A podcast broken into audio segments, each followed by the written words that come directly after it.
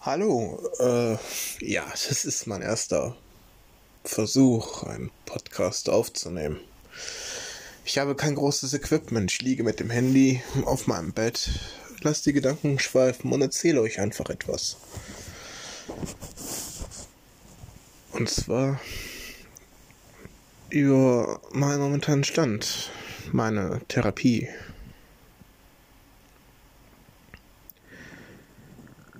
Und zwar willkommen in der Geschichte einer Transfrau, der, die mitten in der Geschlechtsumwandlung steht.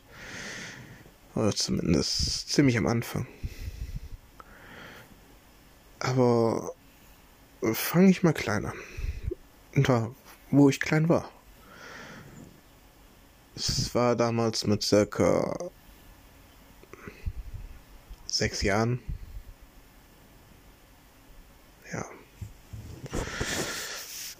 Meine Geschichte fängt dort an. Als ich sechs bis acht Jahre alt war, hatte meine Mutter in einem Kinderhort gearbeitet.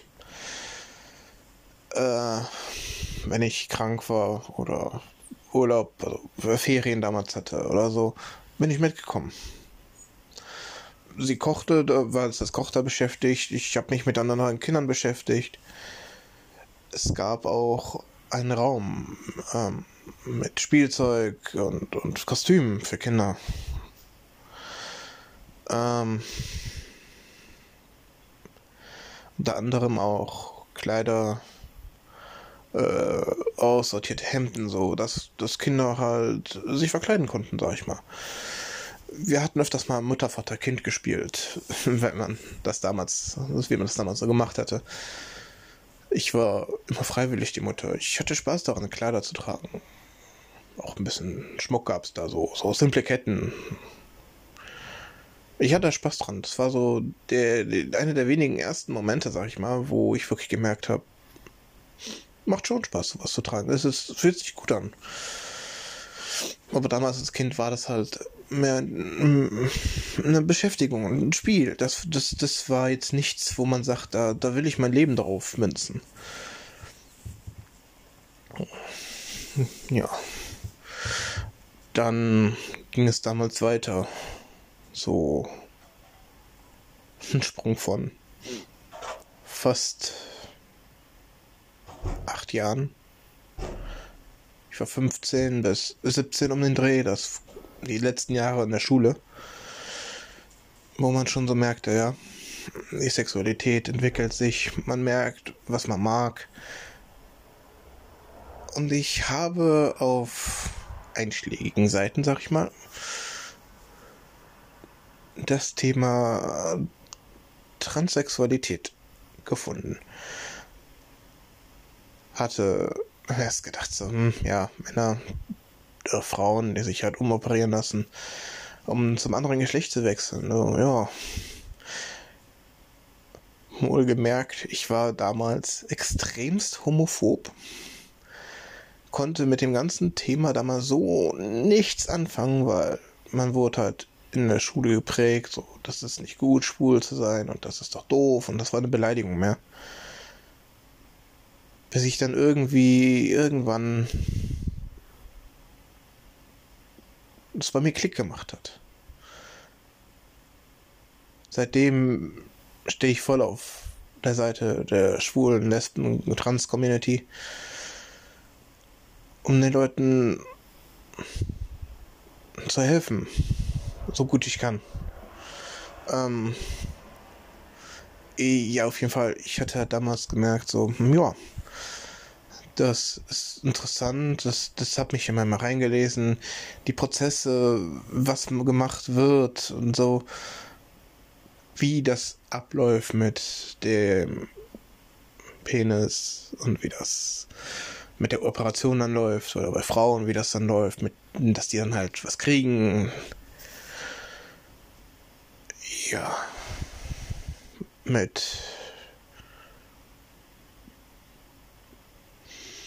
24, 25, da war ich aus der Ausbildung gerade raus.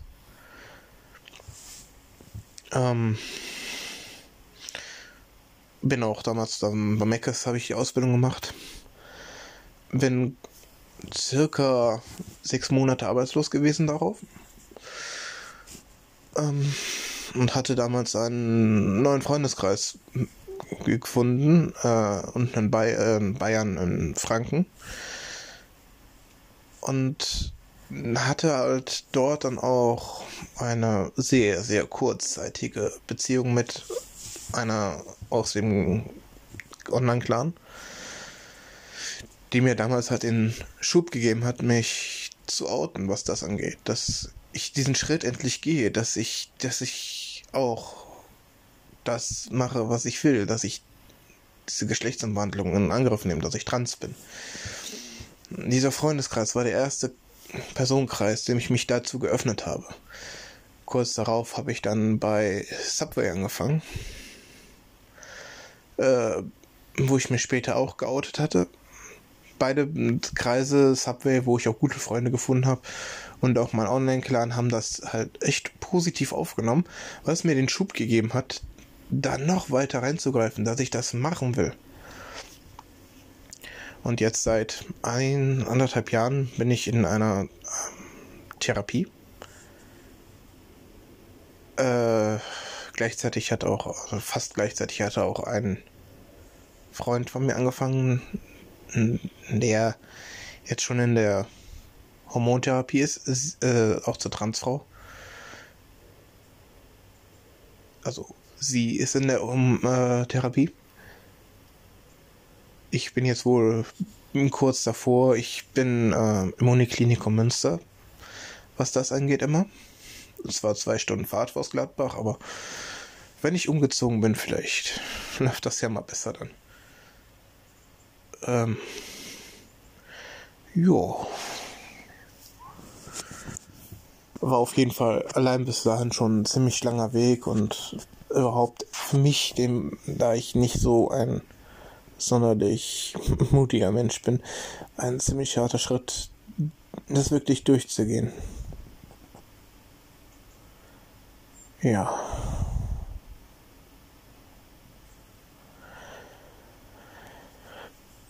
Ähm, die äh, Therapie hat halt dann angefangen. Ziemlich ereignislos war das. Der erste Termin stand halt. Ich bin dann dahin gefahren.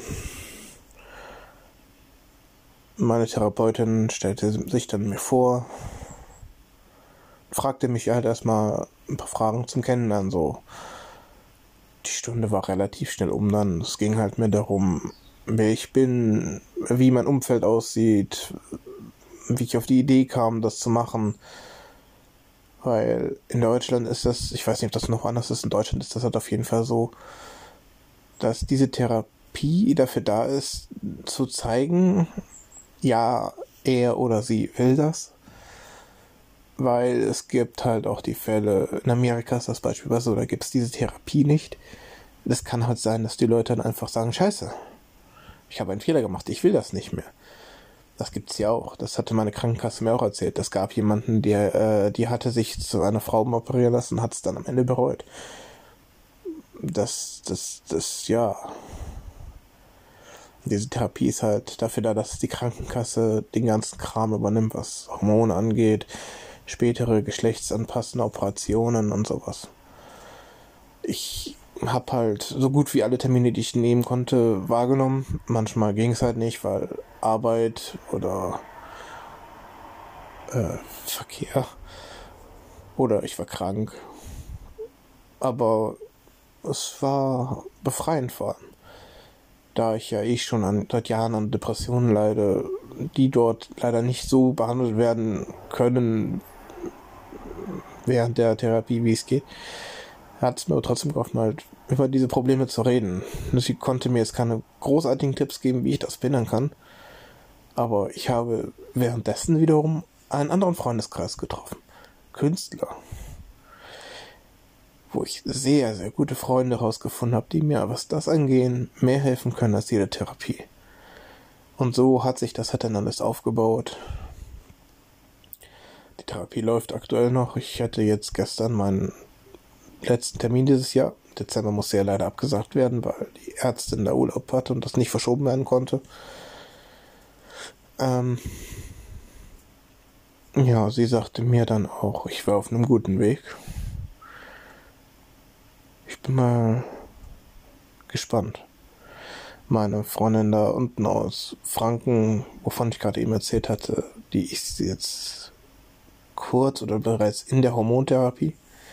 Bei ihr ging das ein bisschen schneller, weil sie ist zu einem normalen Therapeuten gegangen. Ich bin in der Uniklinik selber. Die wollen halt andere Schritte, also es ist eigentlich genormt, aber meine Uniklinik sagt halt, ja, du brauchst einen Trans-Lebenslauf, den würden wir gerne sehen. Und äh, eine Hormonprüfung habe ich gemacht und jetzt muss ich noch zum Urologen wegen einer allgemeinen Untersuchung der Geschlechtsteile, ob eine Trans-Identität nee, eine Transgeschlechtlichkeit oder sowas ähm, da ist. Einfach, dass man diese Sachen halt zur Hand hat, das ist wohl, wenn man später in Verhandlung mit der Krankenkasse steht, um einiges einfacher. Ja, also sie sagt auf jeden Fall, ich bin auf einem sehr guten Weg und sie inzwischen, damals hatte sie nämlich gesagt, sie sieht das nicht so, ob ich es wirklich will. Inzwischen sagt sie, ich sehe das, dass sie das wollen. Ähm, Sie sind auf einem sehr guten Weg. Sie schaffen das. Das bedeutet für mich wahrscheinlich, dass ich ab nächsten Jahr dann, wenn ich umgezogen bin, vor allem die ganze Therapie ist dann nämlich auch eine Stunde näher. gute Chancen habe, dass die Hormontherapie vielleicht bald anfängt. Das wäre toll. Ja. Ich wüsste jetzt nicht, was ich sonst noch hier in diesem Podcast sagen könnte. Ich bin jetzt schon bei zwölf Minuten angelangt. Ich werde wohl ähm, euch auf den, definitiv auf den Laufenden halten. Weil es ist irgendwie befreiend. Das ist eine Art Tagebuch, sag ich mal. Das Tagebuch einer Transgenderfrau. ähm, ja, ich werde euch auf den Laufenden halten, wenn irgendwas passiert oder weitere Therapietermine anstehen. Davon werde ich euch in Kenntnis halten, was dort passiert ist. Ich werde nicht alles erzählen, weil das so sehr hart ins Persönliche reingeht, was dort besprochen wird, aber ich werde euch über das unterhalten, was ich sagen will, sagen kann. Und ja werden wir mal sehen, ne? Bis dahin. Auf Wiedersehen.